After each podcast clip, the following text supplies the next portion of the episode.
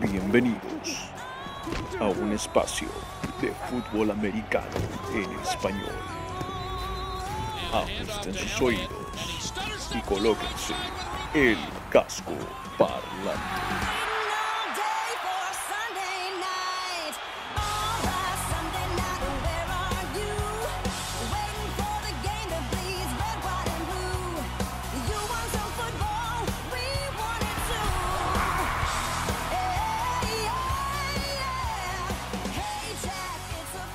Hola, hola, hola, hola, ¿qué tal? ¿Cómo están todos? Tengan muy, pero muy buenas noches y bienvenidos a Casco Parlante, su podcast de la NFL, la National Football League, el fútbol americano profesional de los Estados Unidos, enteramente en español para todo el Perú y todo el mundo de habla hispana. Mi nombre es Simón Carpio, una de las cabezas parlantes dentro de este casco y junto conmigo el panel completo el día de hoy que usted ya sabe, que usted ya conoce, que usted ya ama y también odia. Ellos son David Thornberry el pragmático y Rodstad Rodrigo Delgado de Mole Rot. Es momento de darle pase, dado de que faltó la semana pasada, al señor Thornberry, mi querido David. ¿Cómo estamos esta noche? Señores, ¿cómo están? Los escuché bien divertidos ante mi ausencia. Tú, Rodrigo, particularmente estaba feliz en la introducción del episodio pasado. ¿Era porque no estaba yo o era porque ya empieza la temporada? no, era el, era el, hype del inicio de temporada, mi querido David. Bueno, y, sacaron algunas risas a mis costas. Solo quiero decir una cosa para ustedes. Another one. ya lo saben, nuestro querido y propio DJ Kale ya está con nosotros de vuelta después de una semana de ausencia. Y también, por supuesto, Rodstad de Mole Rod, Rodrigo Delgado, mi querido Rod, ¿cómo estamos esta noche? No puedo estar mejor. Estamos haciendo lo que más nos gusta, acompañados de un gran partido del jueves por la noche, los Chiefs contra Texans, con la mejor compañía del mundo, que son nuestros oyentes, que nos van a escuchar dentro de poquito nada más. Y bueno, un gran abrazo para ustedes dos. Estoy totalmente entusiasmado. Como lo dijo Rosas, ya empezó la temporada de fútbol americano de la NFL. y estamos dentro de la semana 1. Estamos con las pantallas prendidas, con el episodio de jueves por la noche. Esta repetición de lo que fue partido de playoffs de la temporada pasada. Les daremos algunas pepitas de lo que está pasando en el partido mientras hacemos el episodio. Pero particularmente el día de hoy vamos a estar conversando acerca de lo que será eh, la acción del fin de semana, tanto del domingo como del día lunes. Así que les contamos un poquito de qué es lo que tenemos en el tintero para ustedes el día de hoy.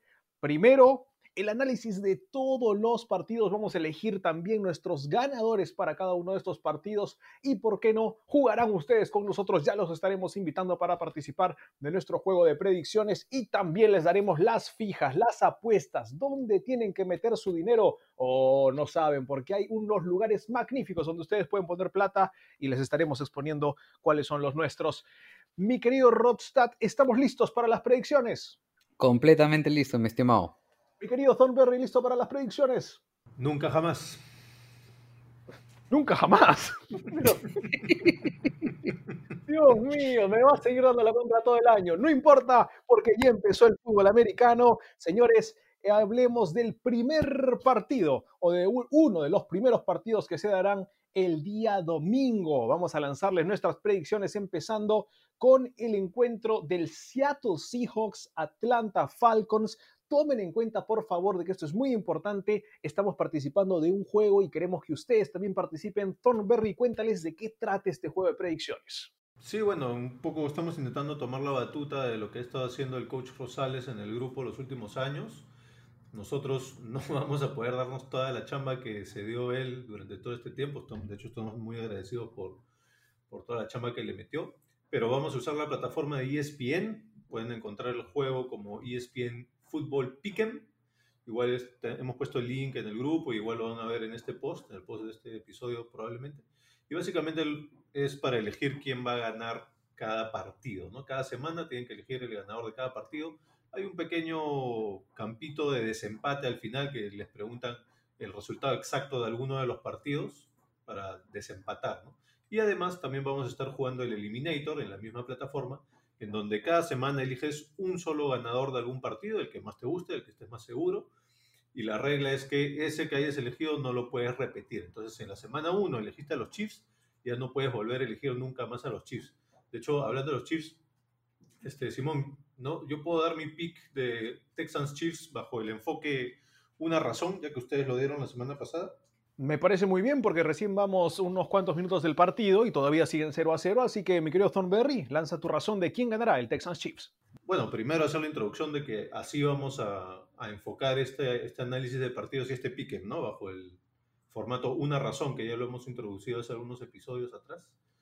Para mí van a ganar los Chiefs, básicamente porque el récord de un ganador de Super Bowl en su primer partido a la temporada siguiente, después de haber ganado el Super Bowl, en las últimas 20 temporadas es 19 victorias, una derrota. ¿What? Yes. Era para ponerle, pero hasta la gratis. Bueno, ya lo saben y lo dijo mi querido Thornberry, así que si están live en el partido, sigue esto empatado, métanle plata. Y bueno, esto lo escucharán después, lo siento. Señoras y señores, pasamos entonces ahora a lo que dijo Thornberry. Vamos a hacer una razón de cada partido. El primero en empezar con el Seattle Seahawks Atlanta Falcons es mi queridísimo Rodstad. A ver, vamos a ver, vamos a lo bueno.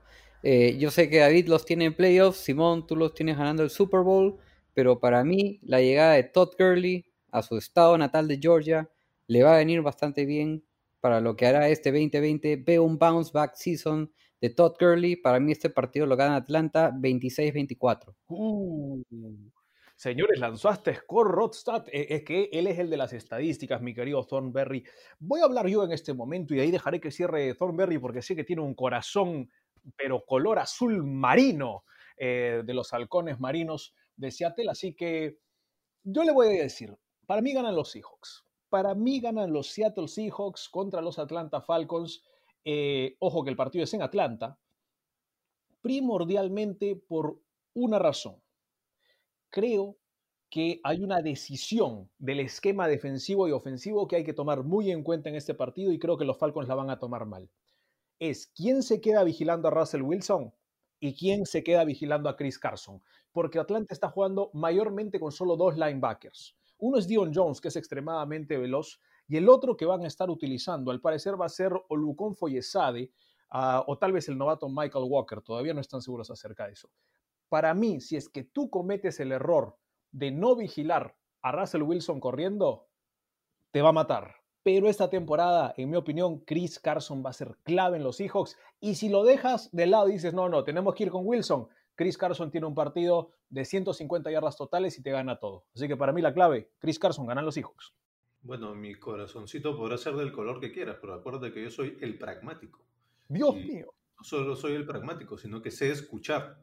Y he estado escuchando a Rodstad en variopintos programas, porque ahora es Rodrigo Internacional. Lo estoy escuchando con nuestros amigos mexicanos de Reyes del Emparrillado y una cosa que dijiste, Rodrigo, me parece muy importante para esta primera semana, tanto para los picks como para las apuestas, y es que tú dijiste, esperen lo inesperado, ¿no? Eso fue lo que dijiste, esa fue la frase. Así es, ese es mi titular de la semana 1. Bueno, estoy totalmente de acuerdo. Esta, esta semana, o sea, de hecho va a ser una temporada recontra típica y, muy rara, por obviamente la coyuntura, pero también por una serie de cambios en equipos que eran tradicionales y que ahora han cambiado totalmente de esquema. Y entonces se me hace muy difícil poder hacer predicciones de esta primera semana. Yo sí quisiera poder verlos. Entonces, pero si me tuercen el brazo, no tengo una razón. Hay dos partidos que me han generado problemas para buscarles una razón. Uno es este, el de los Seahawks Falcons. Yo también intuyo que van a ganar los Seahawks, pero lo voy a dejar un poquito abierto, sin razón, y quizá picando, porque si quieren hacer una apuestita, lo vamos a hablar un poco más adelante, un poco riesgosa, pero que paga bonito, quizá habría que mirar un poquito a los Falcons. Señores, o sea, el formato una razón para Thornberry fue cero razón. tremendo, tremendo, pero hasta el formato me lo cambia el pragmático. Bueno, muchachos. Soy un rebelde. Un rebelde, sin dudas. A recordarles que este, mi querido podcast de Casco Parlante, nuestro querido podcast de Casco Parlante, es también parte de Rebeldía Deportiva. Pueden encontrar en Rebeldía Deportiva tanto en Facebook como en Instagram y ver las mejores historias del deporte y seguir a los otros podcasts que también tenemos como David Berry en el Tao de la NBA o también en Primera Nomás del fútbol peruano. Ah, vamos a pasar al segundo partido para poder predecirlo o pronosticarlo o honestamente hacer todo lo contrario el de los Jets contra los Bills en Buffalo. Le voy a dar la palabra esta vez primero al señor Thornberry. Pero David, ¿escuchaste la canción de la semana? ¿Has escuchado lo que hemos tenido preparado para la gente esta semana? Por favor, repítemelo. Pues es la canción del Sunday Night Football, la versión 2013 de la cadena NBC por parte de Kerry Underwood. Ah, la estarán teniendo también al final del programa. Es una canción que realmente. Yo, sé que a le encantó. Le encantó porque sintió así el I've been waiting all night, así como que diciendo que se venga el domingo, ¿sí o no? Eh, buenísimo. Así que mi querido Thornberry, dime, ¿quién va a esperar más el domingo? ¿Los Jets o los Bills? Yo tengo a los Bills ganando y mi razón es la siguiente. Los Jets proyectan como una de las peores ofensivas de la liga, quizá una de las cinco peores, por ahí algunos he visto que también incluso la tienen como la peor ofensiva de la liga. Y los Bills al revés, proyectan una defensiva top 10 en el peor de los casos, en algunos casos incluso top 5. Por ese motivo creo que ganan los Bills del local. Muy bien. Esta vez uh, irá mi querido Rodstad. Segundo, dale Rod. Muy bien, por las razones que ha dicho David, básicamente, efectivamente, los Bills van a ser un claro ganador de este partido. Como consejo, les aviso desde ya que vayan al under en este partido. Para mí, ganan los Bills 20-13 y ojo que los Bills los he elegido para mi Eliminator. Uh, le pone toda la fe a los Bills, Thornberry, wow. A los Bills contra los Jets, ojo. tú tienes a los Bills como campeones de división también, Rostad. Así es, clarísimo. Muy bien, me parece totalmente válido, mi querido Rod. Yo voy a ir en este partido en particular con el conjunto de Buffalo. Me quedo con los Buffalo Bills en casa. Y la razón, mi razón por la que los Buffalo Bills van a estar ah, triunfando en este encuentro, para mí primordialmente tiene que ver con una posición que tal vez no es muy, ah, digamos, venerada en la NFL, no es muy honrada, pero es la posición de defensive back. Si no es la mejor de la liga, esta es una de las mejores secundarias de la liga. Le pagaron a Troy Davis White, no solamente le pagaron, el hombre ha dicho que esa plata va a ir para apoyar a toda su familia, o sea, va a poner plata para toda la gente que viene a ser parte de su familia y tratar de, sacarlos de, de, una situación precaria que todas las familias o la mayoría de familias en la NFL tiene. Pero en verdad el trabajo de los dos safeties para mí es importantísimo. Micah Hyde y Jordan Poyer están ahí entre los mejores safeties de la liga y creo que el conjunto de los Jets tiene una línea ofensiva precaria, va a sufrir contra ellos. Efectivamente, si me dejas complementar, Simón, eh, bueno, para el caso de White, extendió cuatro años, 69 millones, y eso lo convierte ya en el cornerback mejor pagado de la liga, con un salario anual promedio de 17.25 millones de dólares. ¿Saben a quién destronó White? Mm, déjame pensar, a Stephon Gilmore. No, Darius Slade de Filadelfia, que cuenta con un salario anual promedio de 16.68 millones. Le siguen Beyond Jones y Shaven Howard de Miami con 16.50 y 15.05 millones respectivamente. Una de las cosas que mencionaste tú, Simón, que es muy importante, es que la defensa de los Bills. Yo la elegí dentro de mi fantasy de casco parlante como una de mis top 5. Y es muy importante y la razón también por la cual les voy a mi Eliminator es porque la defensa está sana desde la semana 1. No sabemos qué pueda pasar con lesiones. Entonces, si bien esta es una defensa importante, tiene que serla desde el comienzo sin lesiones. Y tomen en cuenta de que eh, Davis White decía que no sabía cuánto tiempo iba a quedar como el mejor pagado, porque ya los Rams están trabajando en un trato con Jalen Ramsey para que él sea el mejor pagado de la liga. Así que tal vez solo son unos días más, pero por ahora todavía lo es el corner de los Buffalo Bills. Por cierto, dime. ¿Qué tal bienvenida la de David Johnson anotando su primer touchdown con los Texans? Touchdown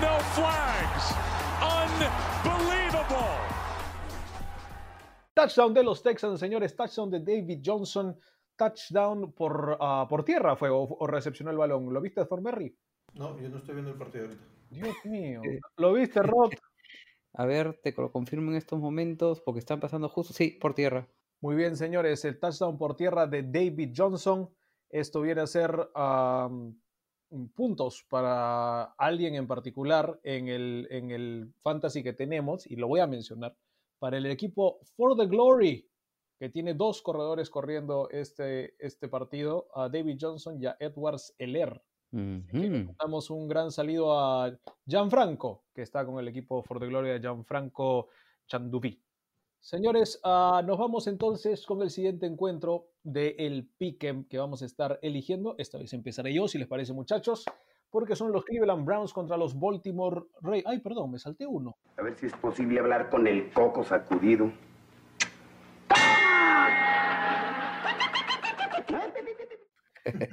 Señoras y señores, los Bears contra los Lions en Detroit.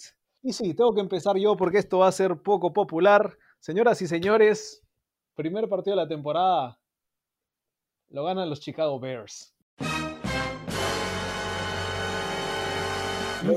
los Chicago Bears en Detroit y les voy a dar mi razón. La única razón que tengo es por la defensa. Creo que la ofensiva de los Lions tiene cosas muy interesantes, pero la posición de corredor no es una. Este equipo te tiene que ganar por el aire y honestamente hay justamente tres claves en la defensa de los Bears que me gustan. Buen corner Kyle Fuller, buen safety Eddie Jackson y buen jugador de línea defensiva que va a presionar todo el partido, que es Akeem Hicks. Ah, sin contar a Khalil Mack, que obviamente ya sabemos qué hace. La defensiva de los Bears es quien gana este partido. Wow. La verdad no sé qué decirte, ¿ah? Saben que tengo los Lions terminando la temporada como segundos en su división. Tienen sano a Stafford, que ya ha demostrado lanzar para números de MVP cuando está sano. Y ojo, que si se mantiene sano durante toda la temporada, ¿por qué no? Podríamos sorprender y hasta llegar a playoffs. Los he incluido dentro de mis tres apuestas, lo diré más adelante, darles, para darles toda la fe del mundo que les tengo desde el inicio. Los Lions ganan en casa 23-17. Yo no les tengo tanta fe como tú, Rod, pero sí me parece un equipo interesante, sí creo que va a ser divertido de ver, por lo menos en ofensiva. Y había un tema que me preocupaba con este formato de una razón, que era que me, preocupaba que se repitieran un poco semana a semana algunos de los motivos. Pero, por ejemplo, este es uno donde no voy a tener reparos en decir que esta podría ser el motivo para mis siguientes cuatro a cinco semanas para apostar en contra de los Bears. Yo tengo los Lions ganando y es porque Mitch Trubisky es el titular en los Chicago Bears. Lo va a repetir todo el año. Ya la vi. Ay, Dios mío. Falso, porque Mitch Trubisky va a perder el titularato en la semana 4 o 5 más o menos. Oh, oh, predicción, predicción, ¿ah? Cuidado, eso hay que guardarlo. Señores, entonces estamos ya en el partido número 4 de la primera semana. Y este es un partido muy clásico, muy divisional. Es el de los Cleveland Browns contra los Baltimore Ravens. Muy bien, yo tengo a los Ravens ganando este partido. Creo que no es muy difícil visualizar esta victoria. Mi motivo es que John Harbaugh en partidos de apertura de temporada tiene un récord de 9 y 3, un 75% de efectividad. Yo creo que va a mantener esa predominancia en sus partidos de apertura de temporada. Dejaré que cierre Rostat. Voy yo con la predicción. Yo me quedo con los favoritos. Me quedo con los Baltimore Ravens. Creo que este equipo de Baltimore se reforzó bien en la temporada, en la pretemporada. Y creo que particularmente hay un hombre que estaba buscando hacer impacto y que va a ser clave para este partido. Cuidado con el duelo de la línea ofensiva de los Cleveland Browns contra Calais Campbell. Si ven mucho de Calais Campbell encima de Baker Mayfield todo el partido, no es que lo quiere, es que lo está matando. Mi querido Rodstad. A ver, David y yo no solamente los tenemos yendo al Super Bowl, sino que ganándolo, y si no me equivoco, Simón, tú los tienes yendo al Super Bowl contra los Seahawks. Cierto. Ahora, Lamar Jackson como titular tiene un récord de 19-3 y es el primer jugador en la historia en la NFL con 3.000 o más yardas aéreas y 1.000 o más yardas acarreadas en una sola temporada. Para mí, ganan los Ravens 24-19, pero el spread de los Browns que le da más 8 podría ser interesante. Ah, miren, ya lanzó hoy un datito interesante para todos los apostadores que les gusta poner plata. Siguiente partido, muchachos, o alguna objeción con los Ravens contra los Browns. Ojo que los Browns vencieron a los Ravens un partido el año pasado. ¿ah? Y entonces los Ravens van a querer vengarse porque fue, solo perdieron dos partidos, uno contra los Chiefs, que bueno, era más o menos de esperarse, pero ese que perdieron contra los Browns, me acuerdo clarito, Simón, que yo te lo, te lo predije ahí en ese, en ese episodio del año pasado. Era cuando yo odiaba a Nip Chap y tú, tú lo amabas. Exactamente. Y ahora los Ravens van a, van a tener sed de venganza.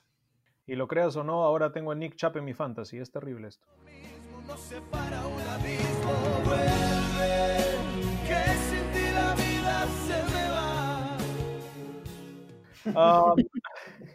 Bueno, en el momento indicado, ahora que está Stefanski en vez de Freddy Kitchen. Ay Dios, Kitchen nos hacía reír el año pasado.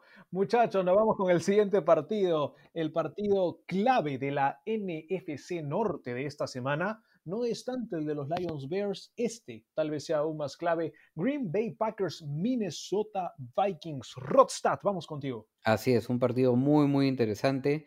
He visto que hay demasiada gente que le va a los Vikings. Yo, sinceramente, en este off-season he visto a Rogers entrenando bastante duro para demostrar de qué está hecho y para mí va a ser el MVP del año, ya lo he dicho.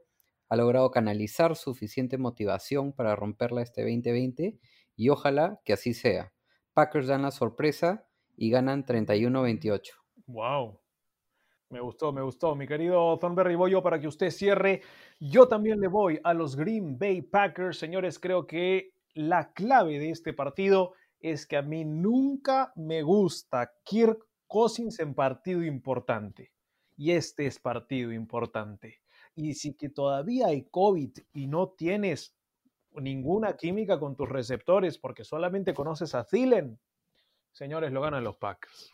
Yo también quiero ver a esos Pack, bueno, a ese Aaron Rodgers que menciona Rodrigo, así me gustaría verlo esta temporada.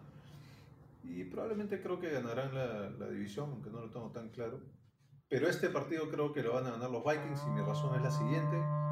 El enfrentó en todo el récord de todos los tiempos de este enfrentamiento desde 1961. Los Packers tienen un récord en Minnesota en septiembre de 1 y 6. Es decir, que los Vikings ganan este enfrentamiento el 85% de las veces. Por eso ganan los Vikings este apertura de temporada. Pero ¿quién ganó ese uno? Aaron Rodgers. Ah, si me permites, te lo digo ahorita. Te espero, yo te espero, no hay problema, porque así nos da un poquito de tiempo para contarle a la gente de que si ustedes quieren jugar como Aaron Rodgers, lo que necesitan es vestirse bien, señores. Lo que necesitan es ponerse ropa de calidad. Y no hay mejor ropa de calidad y artículos de calidad los que puede traer Improve Retail, señores. Esta excelente empresa que tiene artículos de la NFL, como las gorras de NFL, y le estaremos contando más adelante en el episodio un sorteo súper emocionante que tenemos. No se olviden de seguir a, a Improve Retail y a Rebeldía Deportiva en Instagram y en Facebook para obtener el 10% de descuento cortesía de Rebeldía y Casco Parlante. Escríbanos al inbox de Rebeldía Deportiva para saber cómo poder conseguir este descuento. Mi querido Thornberry, ¿tienes el dato? Sí es o sí fue Aaron Rodgers. Muy bien, el señor Aaron Rodgers. Mira tú, ¿ah? qué casualidad. Bueno, lo dejaremos ahí, señores. Nos pasamos al siguiente partido. El siguiente partido es uno que piensan muchos que es uno de los partidos más seguros de esta semana. Así que, debido a que es uno de los más seguros, me voy a lanzar yo primero a la piscina y ahí los dejaré a ustedes batallarse por quien quiere uh, secundar mi opinión. Los Indianapolis Colts viajan a Jacksonville o a Londres o, acaban a jugar en el, en el Campeones del 36 de Suyana, no estoy seguro. Pero los Indianapolis Colts van a viajar a jugar contra los Jacksonville Jaguars y para mí es triunfo de los Colts y les voy a decir por qué. Porque Philip Rivers, por tal vez primera vez en su carrera, siente un peso pero de querer ganar. No de tener que ser uno de los primeros picks del draft, como lo fue, ya no de ponerle la mejor ofensiva, como le pusieron un momento, ya no el peso de, bueno, llegas a playoffs, pero no lo haces. No, lo peor que le puedes decir a un coreback es estás viejo. Y a River se lo han dicho todo el año pasado. Ahora viene a romperla, al menos en este partido. Sí, eh, yo creo que estoy de acuerdo contigo. Eh, para mí es, para los Colts creo que va a ser un partido de entrenamiento. Eh, los Jaguars vienen haciendo una estrategia de tanking, que es lo que hizo Miami la temporada pasada para prepararse para el draft. Estoy totalmente intrigado por lo que podría hacer Rivers en este nuevo equipo y también Jonathan Taylor, que le tengo bastante fe. Y se habla mucho de lo que puedan hacer estos dos, sobre todo por la gran línea ofensiva que tienen, ¿no? Este, para mí sí, efectivamente deberían ganar los Colts sin problema. Bueno, yo les cuento que tengo a los Colts en mi Eliminator y esa es mi razón por la cual van a ganar los Jaguars. No, mentira. mentira. Tengo a los Colts y el motivo es que Phil Rivers contra los Jaguars tiene un récord de 7 y 2, 78% de victorias. Por eso ganan los Colts. Debe- deberían de ganar mínimo po- por 10 puntitos, ¿ah? ¿Está, está lanzando usted alguna predicción, mi querido Rodstad, por ahí? ¿Algún consejito? No, yo los tengo simplemente con un marcador de 27-17. Ahí está. Buen marcador, buen marcador. Y eso que es en Jacksonville el partido, ¿ah? Y se van a sentir como en casa porque no va a haber gente. Humiliation. Pasemos entonces al siguiente encuentro, que va a ser uno de los, para mí, más difíciles de predecir de toda la semana. Pero antes de pasar a esta predicción, creo que es momento de darle una felicitación al señor Rodstad porque ha habido touchdown de Travis Kelsey para los Kansas City Chiefs y están a un punto extra de empatar el encuentro.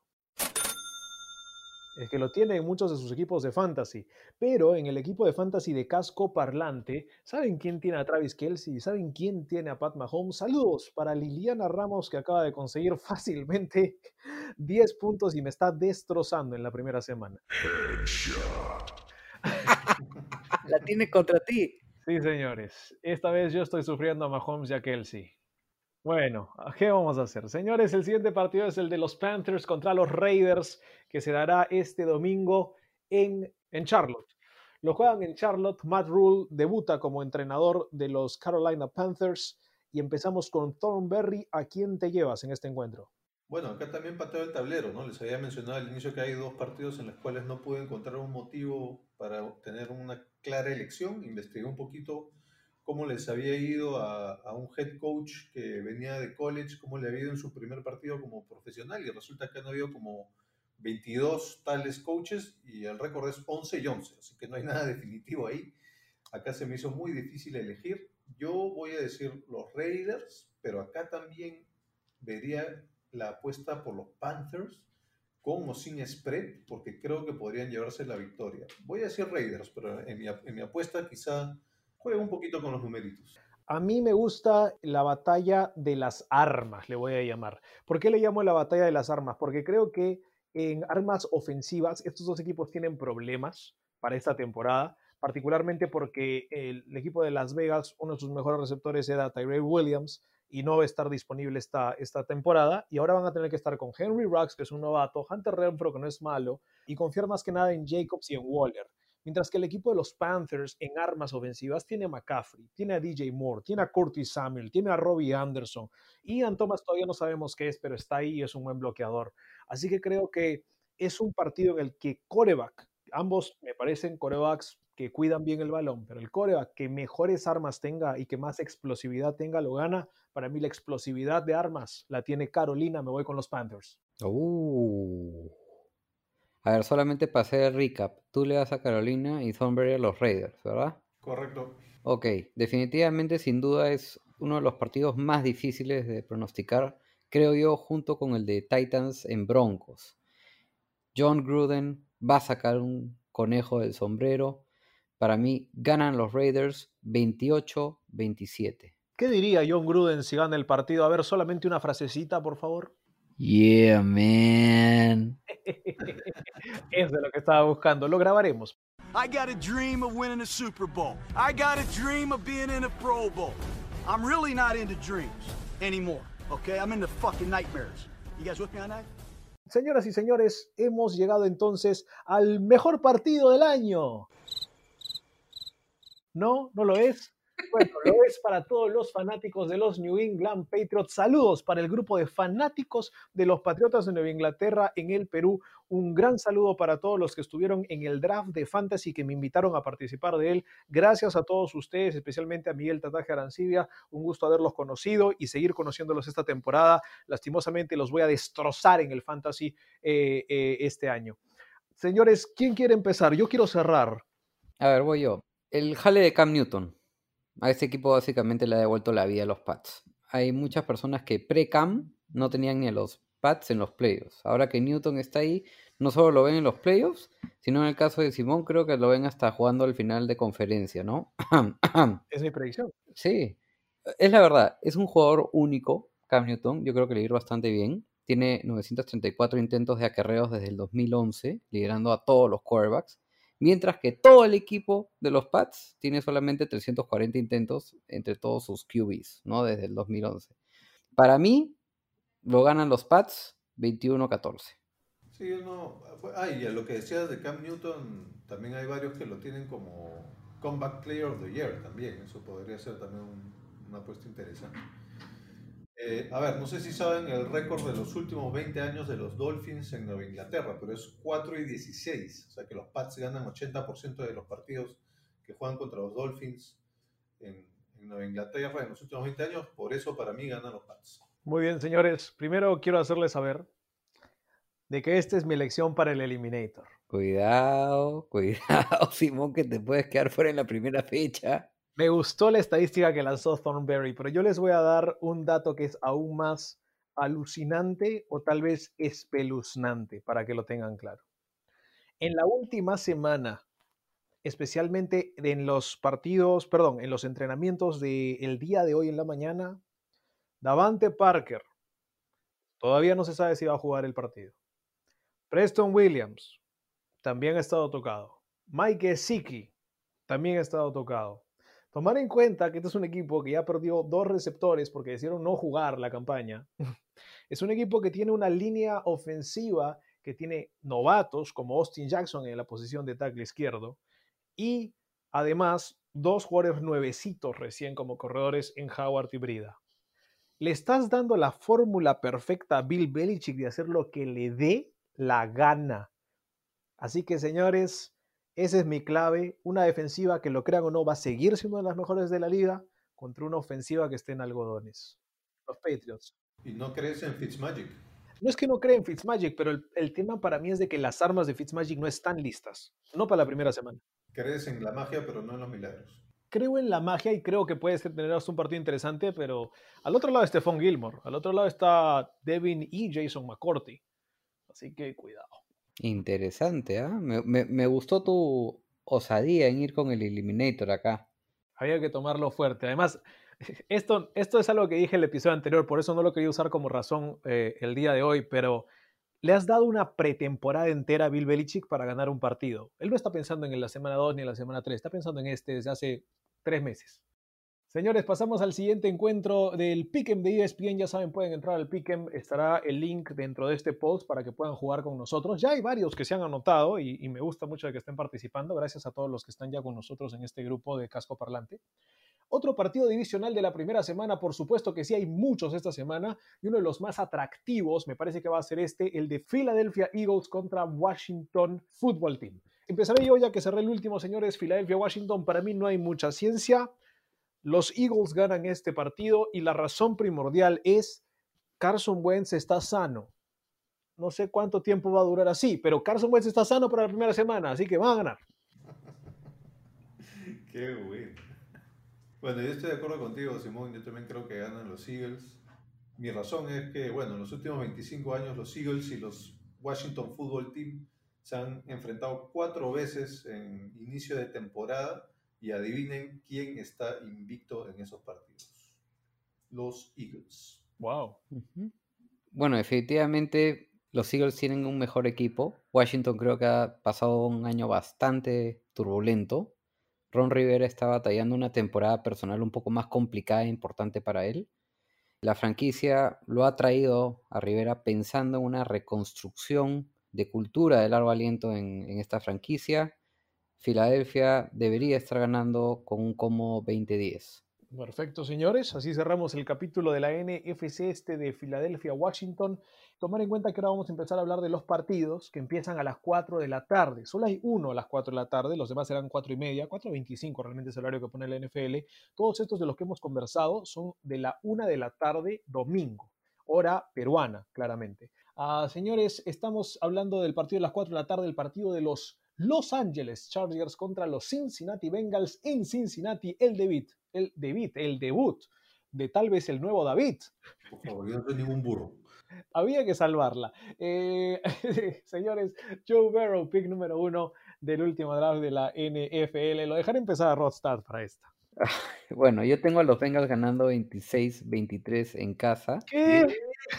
Sí, señores, le voy a los Bengals contra todo pronóstico. Joe Burrow tiene la oportunidad de colocar este equipo en el mapa este año. Tiene todas las armas ofensivas que un QB rookie pudiera desear y tiene buena movilidad. Es parte, incluso para que se doble sorprendan, es parte de mi segunda apuesta de esta semana. Como que tu segunda apuesta. De, la- de las apuestas elegidas para esta semana, ¿tiene que ver con los Bengals? Así es. Thornberry, creo que creo que Robson se va a quedar sin plata rápido esta temporada. Cuando Rodstad se dé cuenta de que se está quedando sin plata, va a empezar a invertirlo en el fondo Tomberry y se va a recuperar. No.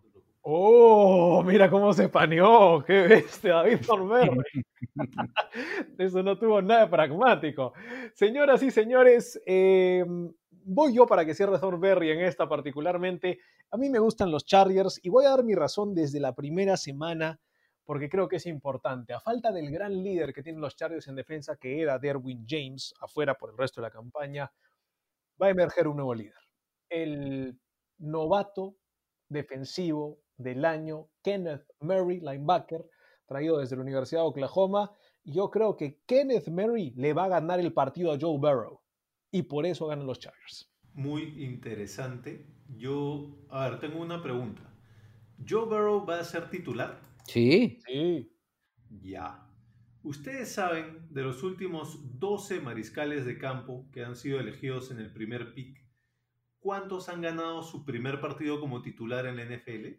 Kyler Murray lo perdió. ¿Te ayuda si te voy diciendo los, los QBs que son? Sí, sí, sí.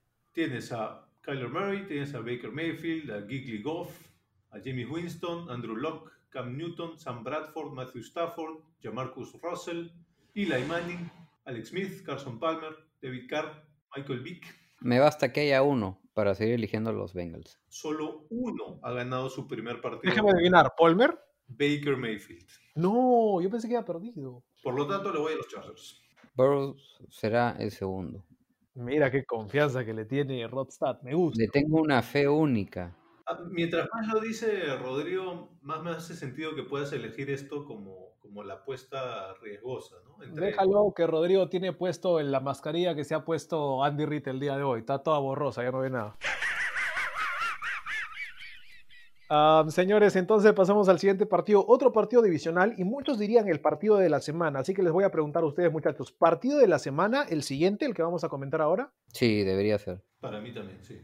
Breeze Brady, el partido de la semana, Buccaneers Saints 425, lo pueden encontrar en todas las plataformas de NFL. Me parece que también va a estar en Fox Sports justamente, pero va- vamos a revisar las, las programaciones. No se enfrentan todo el tiempo, casi no se han enfrentado nada. Me parece que se han enfrentado que una vez en el pasado, Breeze y Brady. No, Difícil encontrar. Nunca se han enfrentado, Rod, tú que tienes todas las estadísticas. se han enfrentado tres veces. Más de tres veces.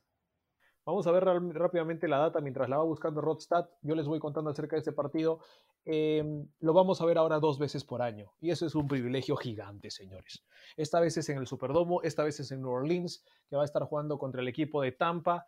Y creo que ambos equipos tienen muy, pero muy buenos argumentos para ser los líderes de esta división y lo tratarán de demostrar en este partido. Mientras Rod nos busque ese datito, le voy a preguntar a David Thornberry si ya tiene un ganador para este encuentro. Sí, y de hecho también tengo el datito. Se han enfrentado cinco veces, por si acaso.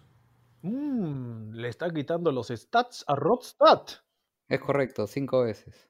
Mira tú. Yo creo que van a ganar los Saints y por lo siguiente. En realidad yo, yo sí creo que le va a ir bien a los Bucks. Cuando hicimos las predicciones yo les tenía con récord ganador y los tenía incluso en playoffs.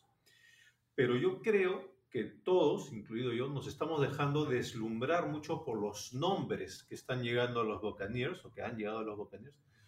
Lo estamos viendo casi como si fuese un equipo de fantasy y un equipo en la vida real no funciona así. Hay muchos detalles que hay que ir afinando, ¿no? Generalmente cuando se arman estos tipo Dream Teams, no empiezan a, a carburar de saque, de entrada. Les toma un poco de tiempo adaptarse, adaptar las personalidades, las responsabilidades, etcétera. Entonces, yo sí creo que a los Bucks les va a ir bien, pero creo que al inicio les va a costar un poquito adaptarse y este primer partido contra los Saints creo que lo van a perder.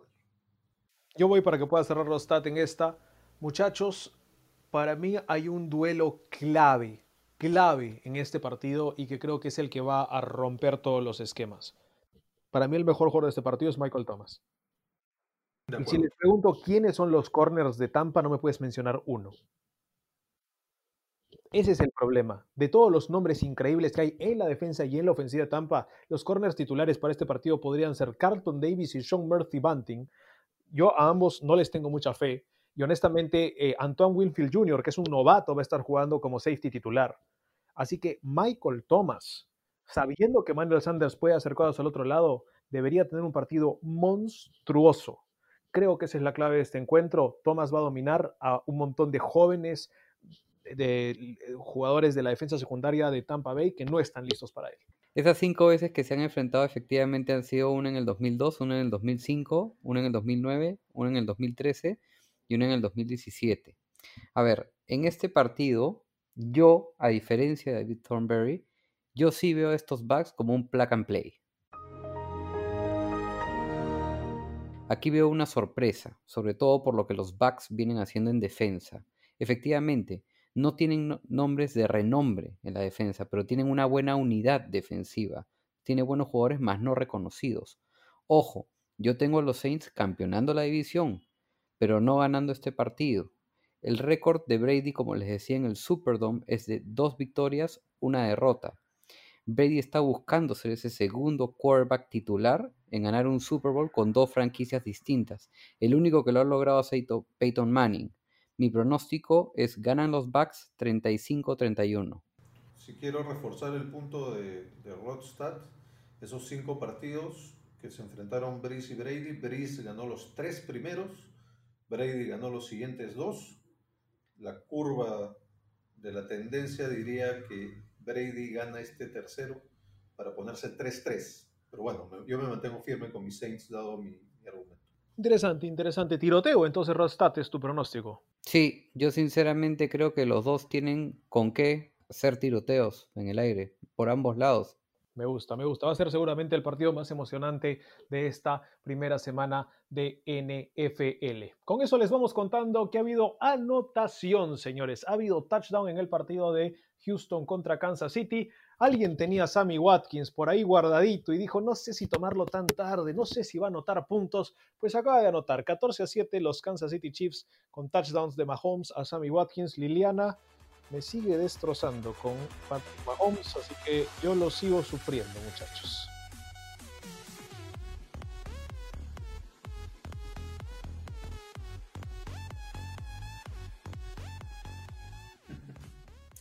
Yo tenía, yo tenía a Watkins, yo tengo a Watkins en una... ¿En la banca lo tenías de titular? No, titular. Ahí está, buena mirada hacia el futuro de Rodstad. Señores, pasamos al siguiente partido para pronosticar. Será el partido de el último eh, de la tarde, de 4 y 25. Y lo voy a dejar señor, cerrar al señor Rodstad. Eh, empezaré yo, Thornberry, para que sigas tú, porque es el de los Cardinals 49ers. Un partido emocionante, un partido divisional y para mí hay una clave atípica en mi análisis y se las voy a dar ahora. Usualmente no me gustan los jugadores jóvenes en primer partido. No me gustan los jugadores novatos en primer partido. ¿Por qué? Especialmente en esta temporada de pandemia va a ser complicado. Uy, uy, uy, muchachos. Corrección. Parece que no es touchdown Sammy Watkins. Pone el codo antes de llegar a la línea de gol. Bueno, entonces lo siento por ti, Rot, porque esos puntos eran para ti. Gracias a Dios, Liliana no me está ganando tan duro. pero pasemos entonces al tema de la predicción. Para mí, un jugador joven que va a tener un impacto inmediato y creo que se dieron cuenta los 49ers al tomarlo como la primera selección eh, de este draft que pasó este 2020. Él es Javon Kinlaw. Señores, para mí la clave va a ser la línea defensiva que todos van a estar preocupados de Bosa, van a estar preocupados de Solomon Thomas, que van a estar preocupados de, de Ari Armstead, van a estar preocupados. Y este chico va a hacer la diferencia contra una de las peores líneas ofensivas de la liga. Se la comen los 49ers. Yo no tengo un argumento tan sólido, pero pude ver que el récord de un perdedor de Super Bowl en su primer partido de la temporada siguiente a haber llegado al Super Bowl, en las últimas temporadas, en las últimas 20 temporadas, es de 14-6. Un 70% de las veces ganan este partido. Por eso le voy a los 49ers. Partido difícil. Por el lado de los 49ers me preocupa que en lo que respecta al cuerpo de receptores tengan tres en lista de lesionados. Sin embargo, sabemos que mucho del éxito de este equipo el año pasado recaía en el juego terrestre, su defensa y lo que puede hacer George Kittle. Me gusta que finalmente podamos ver a Jedrick McKinnon después de dos años de ausencia. Muy entusiasmado por lo que puede hacer este jugador. Tienen a una de las mejores mentes de la liga en Kyle Shanahan. Claro, siempre y cuando eh, no sea cuando tenga una ventaja en el Super Bowl, ¿no? Los, 40 los 49ers ganan este partido 30-27. Qué golpe bajo que le dio. Dios mío. Bien, bien, Rod. Me gustó, me gustó. Con buen humor, porque van a ganar tus 49ers. Am, pasemos al siguiente partido, el de los Dallas Cowboys, Los Angeles Rams. Dale, mi querido Rodstad. Muy bien, eh, el equipo de los Cowboys le sobra talento, pero lo que creo que tiene a los fanáticos de este equipo más entusiasmados es el cambio que han tenido en el head coach Mike McCarthy. O simplemente el hecho de que ya no esté Jason Garrett. Cualquiera de las dos, la verdad. Pueda, pueda que esta sea la oportunidad dorada para que Dallas pueda aspirar a un Super Bowl en los últimos cinco años. Los Cowboys ganan este partido 35-28. Pues totalmente de acuerdo con lo de Mike McCarthy eh, y, y lo de Jason Garrett específicamente. Eh, yo le voy a ir a los Cowboys, básicamente porque el récord de McCarthy contra los Rams es de 11-4, o sea que gana un 73% de los partidos contra los Rams. Pero igual lo miraría para las apuestas porque un montón de gente le está yendo a los Cowboys y quizá los Rams de local algo podrían hacer, pero igual le voy a ir a los Cowboys. Muy bien. Yo voy a sorprender, muchachos. Para mí ganan Los Angeles Rams en Los Ángeles. Hey, one play at a time, urgency, do what you do. Love you, man. Let's go. Y acá viene por qué. Mientras estamos viendo una jugada de touchdown también eh, para los Kansas City Chiefs, esta veremos si será legítima, la revisarán también. Eh, fue un pase de Mahomes, me parece, para, para Watkins de nuevo, puede ser. Vamos a estar revisándolo.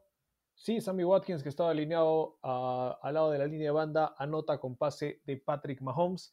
Todavía Rodstad está feliz y lo consigue. Yo sigo, me sigue doliendo.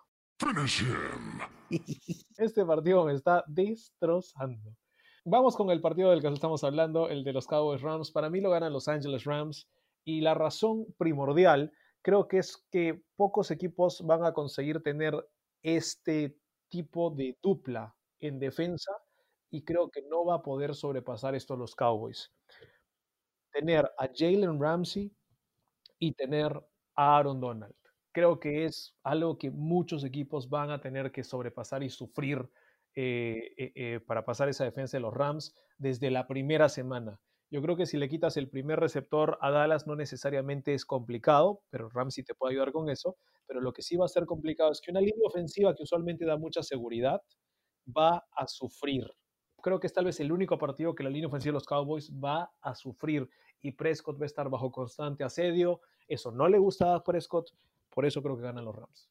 Ya que tú le estás apostando, o bueno, yendo a los Rams, ¿qué te parece si es que te equivocas y ganan los Cowboys? ¿Qué te parece si sorteas una gorra de los Cowboys?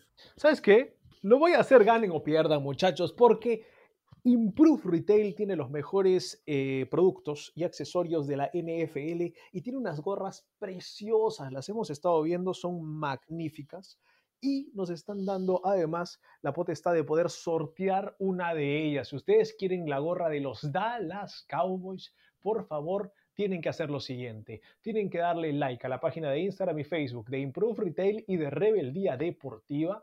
Y tienen que estar atentos, por favor, al sorteo. ¿Cómo entran al sorteo? Ustedes lo que hacen es en el post que va a estar en la página de Improve Retail o que va a estar en la página de Rebeldía Deportiva, búsquenlas ahí. Tienen que estar etiquetando a tres amigos, particularmente en la de Rebeldía Deportiva. Sí, para que nos ayuden también, muchachos, esto, esto no sale así nomás, hay que también colaborar. Entonces, pongan, etiqueten a tres amigos en, en los comentarios para que ellos también ayuden a etiquetar más amigos en los comentarios y podamos tener un sorteo bien bonito de la gorra de los Cowboys. El sorteo se dará antes del partido de Monday Night de esta semana.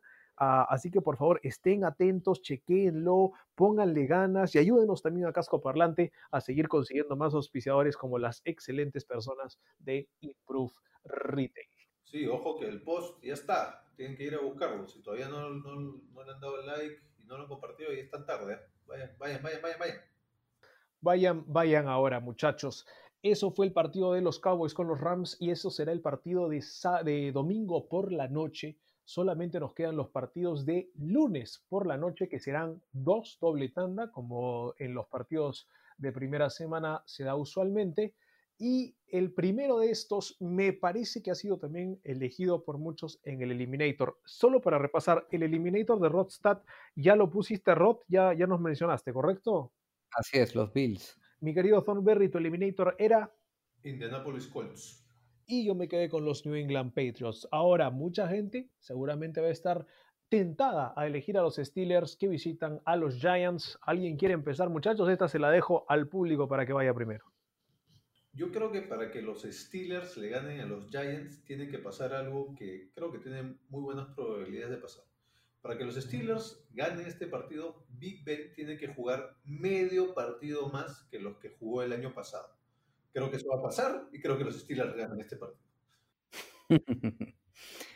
así es, así es. Efectivamente ganan, no exactamente por la razón que ha dicho David. Yo creo que gozan de una mejor defensa, gozan de un mejor staff de coaches que los Giants, a pesar de que les confieso, vengo observando el estilo de Joe Judge y me gusta bastante, es, pero lo veo más en el largo plazo. Los Steelers van a estar con mentalidad de llegar a Super Bowl, ojo, recuperan sí a Big Ben y eso debería mejorar tremendamente su récord respecto al año pasado, que por cierto, si se hubiese aplicado esta estructura nueva de playoffs, hubieran entrado como séptimos van a ganar este partido, para mí debería estar entre el 31 a 17. Ah, yo tengo un problema con eh, los Giants esta temporada y creo que se va a ver muy evidente en el primer partido contra este equipo de los Steelers. Los Steelers no tienen la mejor, el mejor cuerpo de receptores, honestamente, este año. Tienen tal vez uno, dos, máximo tres opciones y tal vez una solamente confiable. Pero el cuerpo de la secundaria que, eh, eh, que tiene este año los Giants, para mí tiene muchos problemas. No solamente tuvieron que deshacerse de DeAndre Baker por problemas extradeportivos graves, uh, con tema de arresto y todo eso, sino que tuvieron la lesión por todo el resto de la campaña de Xavier McKinney, su novato estrella para este año. Así que creo que se tuvieron que jalar a Logan Ryan porque algo tenían que hacer. Tienen a, Julian Love siendo titular o Ryan, todavía no lo han decidido y Ryan no va a estar listo para este primer partido. Jabril Peppers, primera vez que va a estar en un uniforme con los Giants. Brad Berry también puede ser lo más, de lo más confiable. Y el otro chico es Corey Valentine o Kyler Fackrell. Para mí, honestamente, no le veo a la secundaria de los Giants lo suficiente como para poder parar ni siquiera a este cuerpo de los receptores de, los Steelers, que es media tabla. Puedo confirmarte que todos los Berry son confiables, por si acaso. Y a lo que decía Rodrigo de Joe Judge, eh, quise ver cuál había sido el récord de los asistentes de Belichick en su primer partido al mando de un equipo como head coach. Y tengo que ese récord es tres victorias, tres derrotas. Tengo a Mangini, a Crenel, a McDaniels, a Brian Flores, a Patricia, a Bill, O'Brien. 3-3, así que ahí no hubo nada que me hiciera cambiar de parecer. Hablarles del Tennessee Titans Denver Broncos para mí es muy simple. Ganan los Titans y creo que es porque los Broncos son un equipo que es el que más problemas ha sufrido en los últimos tres días o algo así. Me parece que no solamente la lesión de Corland Sutton, sino también la lesión de Von Miller hacen de que tal vez tu mejor jugador ofensivo y tal vez tu mejor jugador defensivo se vayan del equipo. ¿Y cómo sobrevives a eso? Entonces, para mí ese es el problema de los Broncos. Si tú quitas al mejor jugador ofensivo y al mejor jugador defensivo, es bien difícil ganar. Y los Titans están bien armaditos, traen de vuelta un montón de titulares del año pasado y eso es lo que tú quieres ver en esta temporada, gente que ya jugó el año pasado y jugó bien. Así que por eso los Titans primera semana. Totalmente de acuerdo contigo. Yo también tengo a los Titans, a pesar de que me la pensé un ratito porque hay todo este tema de, de los estadios a, media caña, ¿no? Con, con, aforo reducido. Entonces se pierde un poco el tema de la localidad, pero donde no se pierde es en Denver, porque ahí el tema de la altura es real, haya o no haya gente, ¿no? Pero también lo voy a los Titans básicamente porque definitivamente Von Miller es su mejor jugador defensivo y de lejos es el líder de la defensiva, probablemente el líder de todo el equipo, es como que el referente del entrenador también. Y esa lesión para mí no solo es un golpe real en la cancha, sino que es también un golpe anímico y por eso los Titans le ganan a los Broncos. Rodsat. Aquí sí, como bien decía David, el factor localidad va a jugar y bastante, porque hasta se pronostica posiblemente de que nieve ese día. Los Titans han mejorado muchísimo con la adición de Clowney. Y para mí, los Titans también van a ganar este partido 23 a 17. Mi razón, señores, y lo voy a pronosticar, Henry va a liderar la liga con 1.380 yardas acarreadas o más y 11 touchdowns como mínimo en ambos números, ojo. ¿Qué? ¿11? Así es, como mínimo. Wow. ¿Cuántos tuvo Aaron Jones el año pasado? 19, creo, ¿no? Sí. Bueno, Henry no, no, no necesariamente recepciona el balón, pero sí me parece interesante, ¿ah? Me parece interesante. Ya los dijo Rodstad, señores, y pueden tomar su palabra porque ha estado acertando bastantes predicciones este año, así que cuidado con él. Pero ahora hablaremos ya no solo de predicciones, porque ya hemos cerrado nuestro pick, ya saben, por favor pueden encontrar en el post ahí el link para poder entrar y jugar con nosotros y también el Eliminator que ya repasamos. Es momento de poner el dinero donde hemos puesto nuestras predicciones. Señoras y señores, vamos con el fondo de apuestas. Ahí podemos poner un clink, clink, clink, clink, algo así. Si tienen dinero, lo ponen chévere. Muy bien, señores, entonces vamos con este nuevo segmento que estamos intentando esta temporada que se llaman los fondos de apuestas. Como ustedes saben, hicimos un fondo mancomunado entre Thornberry, Rodstad y quien les habla para poder poner dinero entre los tres en algunos eh, pronósticos de final de temporada. Ahora, un pronóstico que no es de final de temporada, sino que se va a ir dando semana a semana, va a ser nuestro juego de el fondo de apuestas individual. Van a tener el fondo de apuestas Rodstad, van a tener el fondo de apuestas eh, pragmático de Thornberry y el fondo de, fondo de apuestas romántico, que es el mío, y van a poder estar viendo cómo nosotros administramos dinero semana a semana y les diremos de cómo es la, de la siguiente manera. Vamos a tener 5 dólares para poder ser apostados en cada semana. Estos 5 dólares tienen que ser repartidos en tres apuestas individuales o en una combinación de dos, dos combinadas y una solita o las tres combinadas los 5 dólares. La cosa es que los 5 dólares tienen que ser gastados y se tiene que hacer un máximo de tres apuestas separadas o tres apuestas en conjunto. No importa, tienen que ser tres apuestas.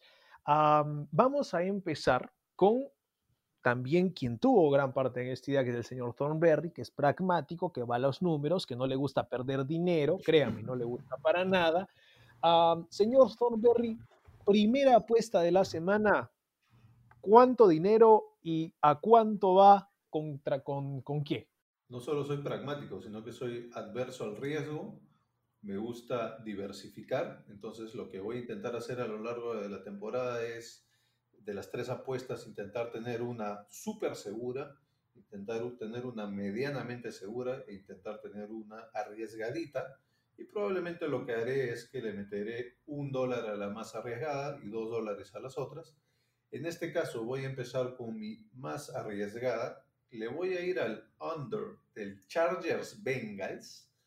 Básicamente porque estamos hablando de un equipo que no tiene mariscal de campo, me refiero a los Chargers, y de una ofensiva que tiene un mariscal de campo novato, que se va a enfrentar además a una buena defensiva, a pesar del golpe de la lesión de Derwin James, pero igual sigue siendo una, una defensiva bastante sólida.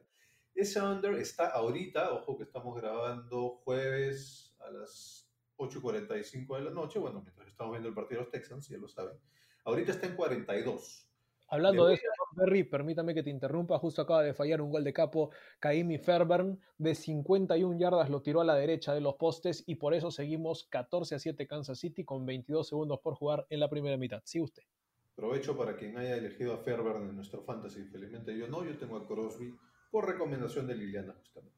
Ojo, en nuestro fantasy sí hay puntos negativos para fallar patadas cortas, pero no para, patar, para fallar patadas largas, para los que se están preguntando. Es más, si es que lo metía Ferber, no valía 3 puntos su patada en el fantasy, sino que valía 5. ¿Y puedes aclarar cuál es el corte entre patada corta y patada larga? Sí, las patadas cortas estaban en uh, menores de 20 yardas, me parece, o eh, sí, menos un punto y menos un punto si es que era punto extra fallado, y de ahí todas las patadas, los demás eran 3 puntos, menos las demás de 50 que valían 5. Entonces decía el under del Charles Bengals, que está en 42 y paga 1.92. Yo voy a meter un dolarcito, ganaré 92 centavos. Muy bien. Ah, dado que Rodstad tiene también fuerte el tema de las apuestas, yo me voy a lanzar primero a mi primera apuesta para esta semana. También es solamente de un dólar, siguiendo, digamos, la temática del señor Thornberry. Y yo le voy a ir también a la cantidad de puntos en un partido. Pero yo no le voy a ir al under, señores. Yo le voy a ir al over.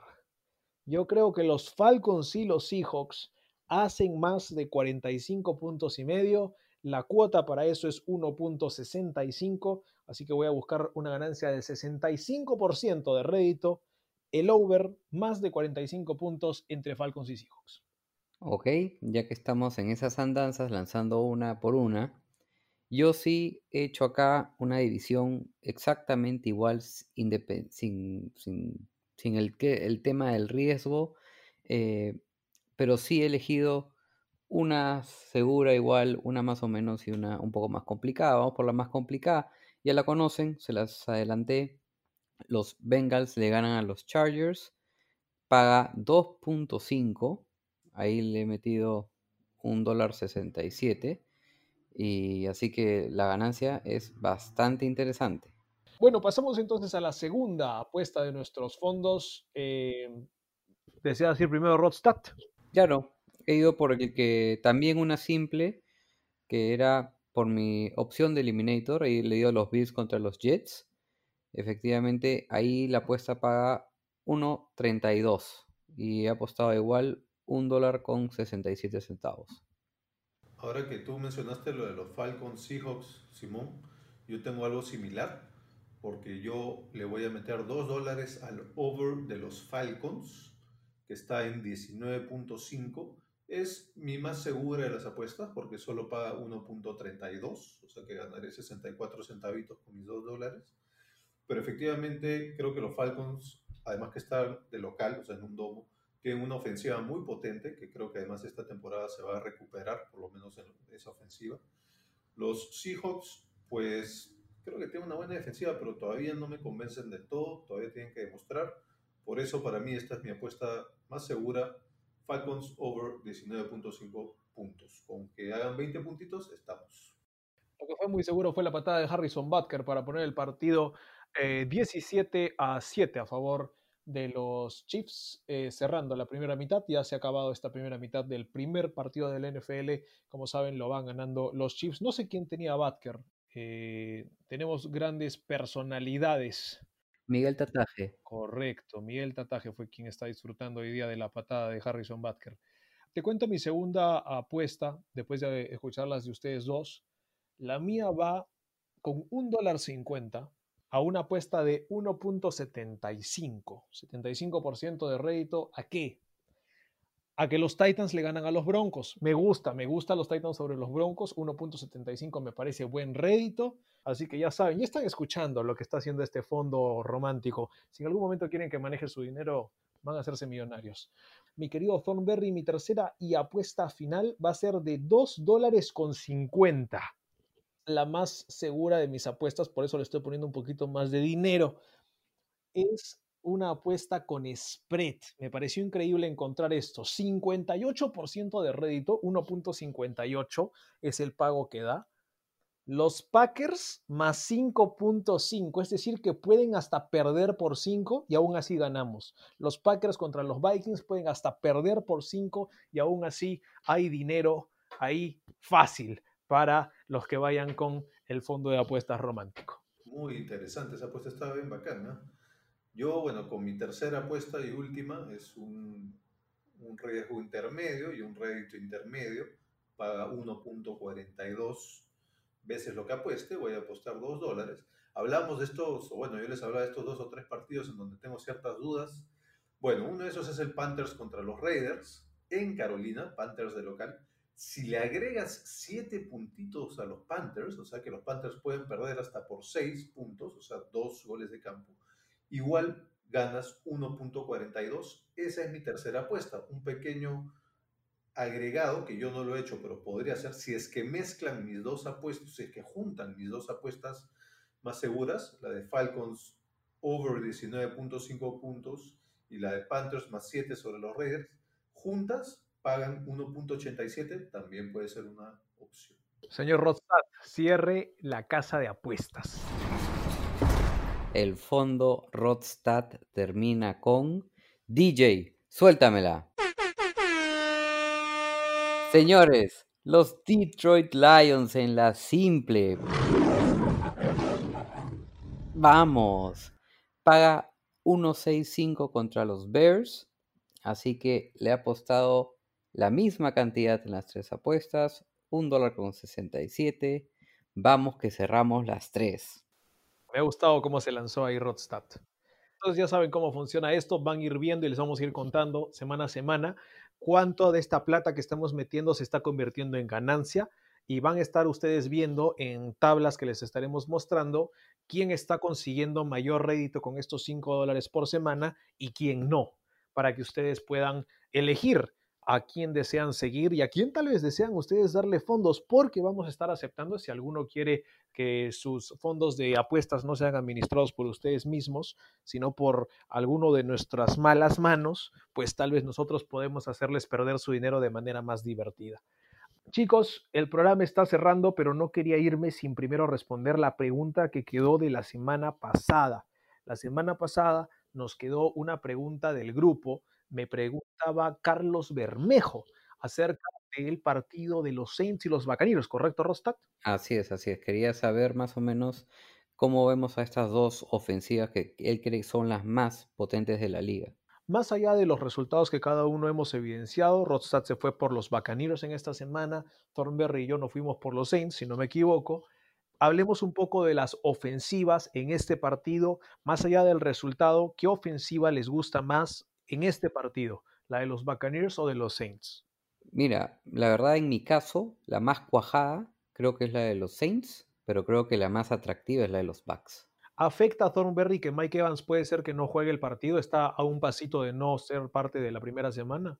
Me estás preguntando si el hecho de que no esté el receptor número uno de un equipo le afecta a ese equipo. No, para nada, por favor. Bueno, Tom Brady ha estado jugando con Thornberry, Rostat y Carpio en el ala abierta en, en, Inglaterra, así que no sé. Sí, por supuesto que afecta, pero sobre todo un poco el, el argumento que hice yo cuando dije que ganaban los Saints, que es que sí, o sea, de hecho, si Brady si, si, un, si, un, mariscal de campo va a poder entrar y repartir balón sin, sin, necesariamente conocer a todo el mundo es Brady, pero igual calculo yo que tiene que haber una curva de aprendizaje.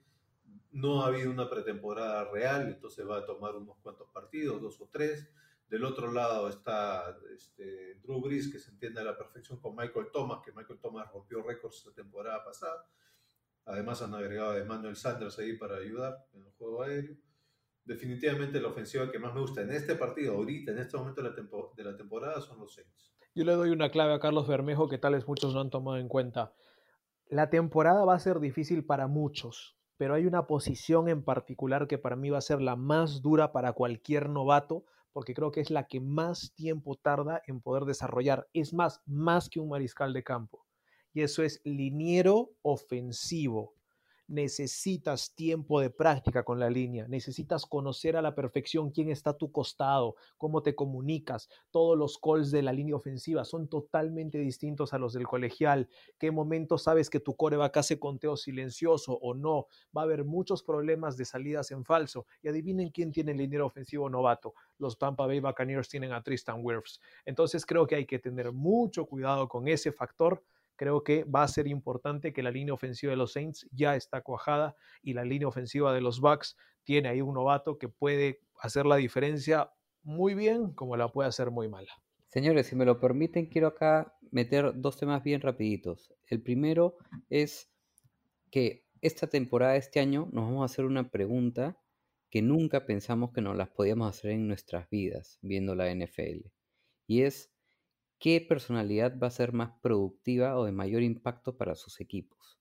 ¿Si Bill Belichick para los Pats o Tom Brady para los Buccaneers? Y, el segundo temita que quería soltarles acá es una predicción que me voy a lanzar de estas demolerots.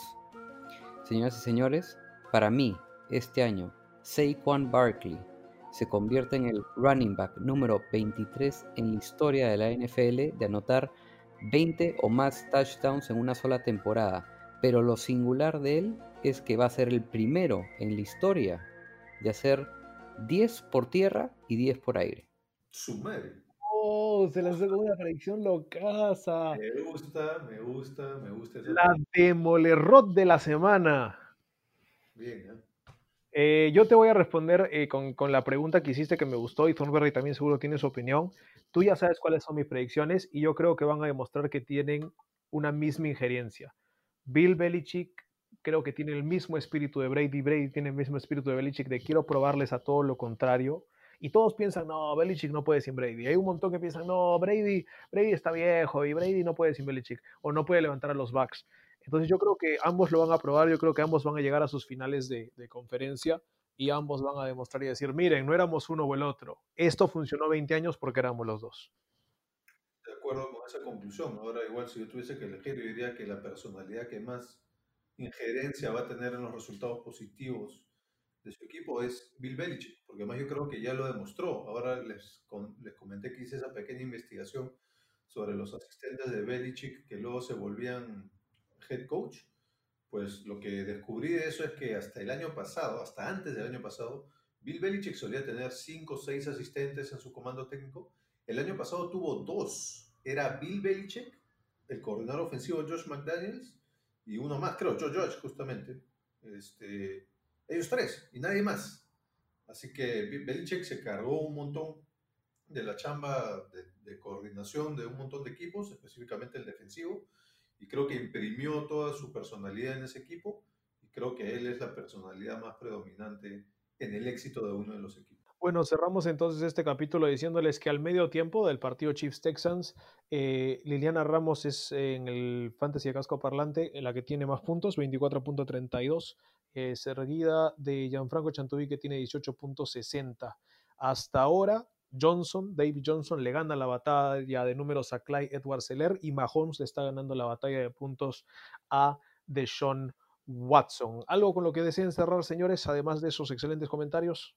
Solo quiero decir que esta semana en el Fantasy me toca enfrentarme a Demolerot y que le estoy ganando ahorita a Demolerot 2.5 a 0. Así que me voy recontra agrandado. Le estás ganando, yo creo que están empatando 0 a 0, ¿ah? No, yo tengo 2.5 puntos de Will Fuller. Te aseguro que Will Fuller, ya estoy viendo ahora, lo dejaste en la banca. Así es. That's the wrong number.